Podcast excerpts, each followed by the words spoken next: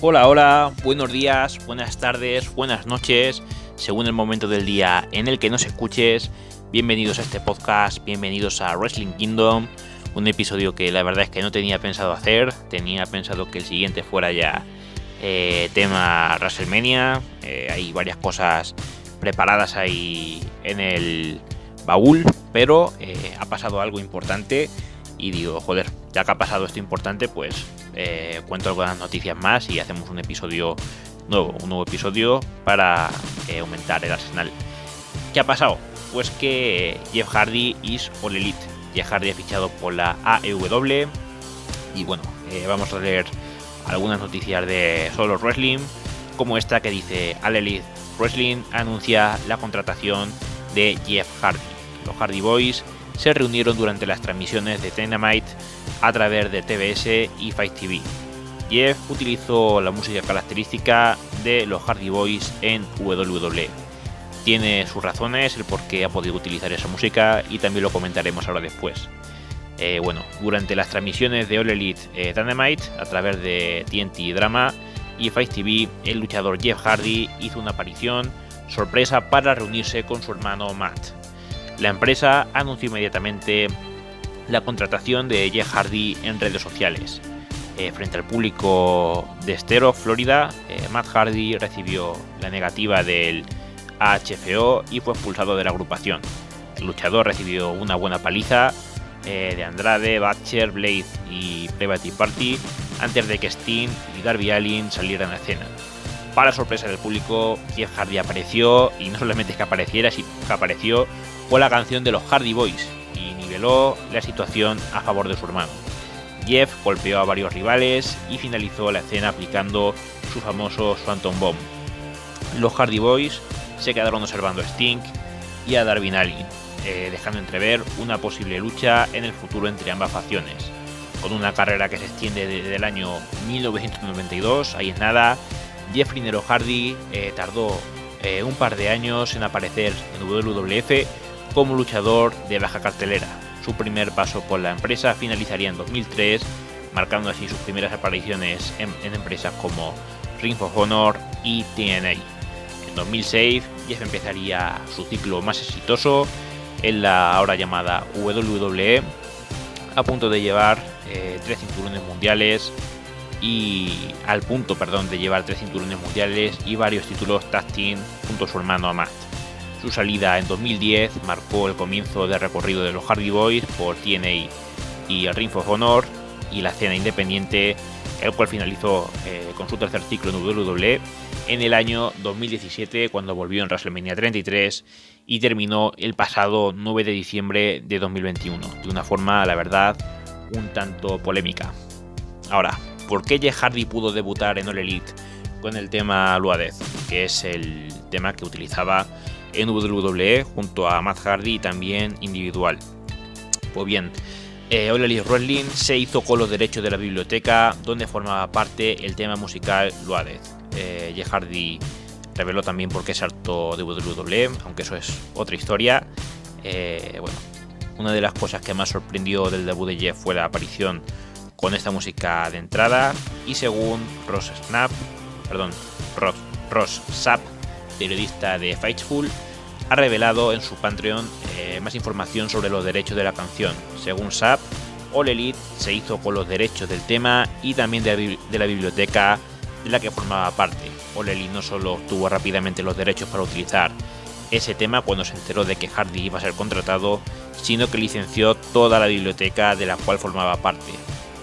Así que técnicamente All Elite Wrestling podía utilizar el tema de Hardcore y Crash Holly, que están en la misma biblioteca.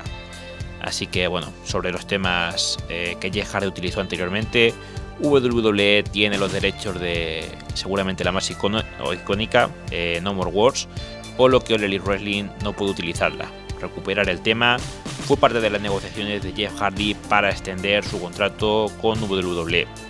Eh, Modest fue utilizada por Jeff Hardy durante su carrera en TNA Wrestling y es de propiedad al igual que la canción eh, Obsolete. Así que esas dos canciones son de TNA y la de No More Wars de WWE, no así eh, Loaded, por eso puede usarla. Más, eh, WWE eh, estudia la fecha para el debut de Cody Rose. WWE estaría interesada en que Cody Rose haga su regreso en Jacksonville, ciudad que tiene su sede, en la cual tiene su sede eh, Wrestling, la empresa en la que actualmente, de la que actualmente acaba de salir. Y los rumores indican que Seth Rollins sería el rival de Rose en WrestleMania este mismo año.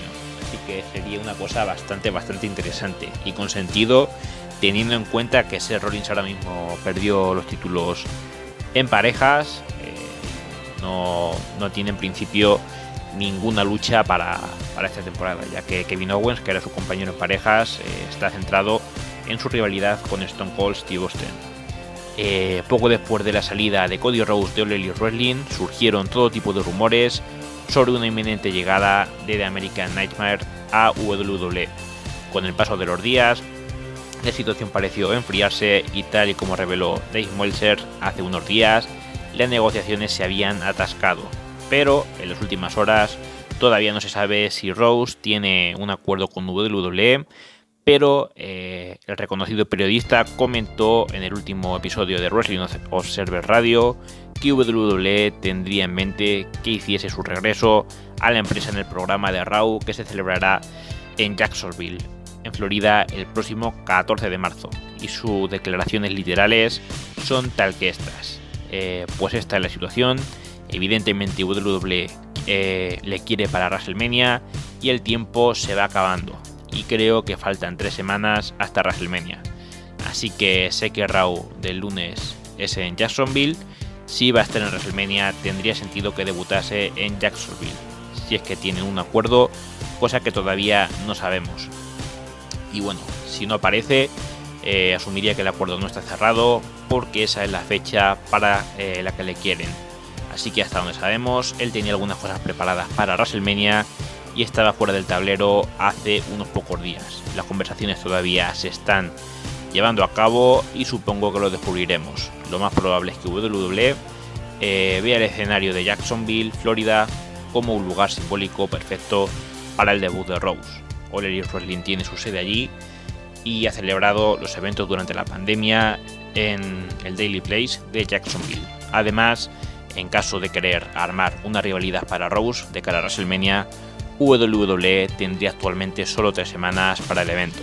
En cuanto a su posible rival, Seth Rollins actualmente está eh, sin, contrincante en WrestleMania y según los rumores y lógica es muy probable que fuese su oponente, eh, el oponente que WWE reserva para Cody Rose en WrestleMania. Así que veremos si este próximo lunes eh, finalmente contratan a Cody Rose o esto se queda, se queda en nada. ¿Qué más? Eh, va a aparecer en el nuevo juego de WWE para PlayStation, el 2K22.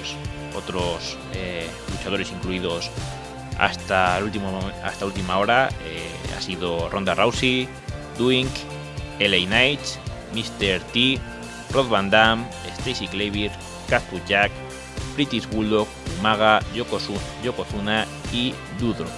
Así que esas son las noticias y en cuanto a actualizaciones de cómo va las carteleras para WrestleMania, eh, van tal que así.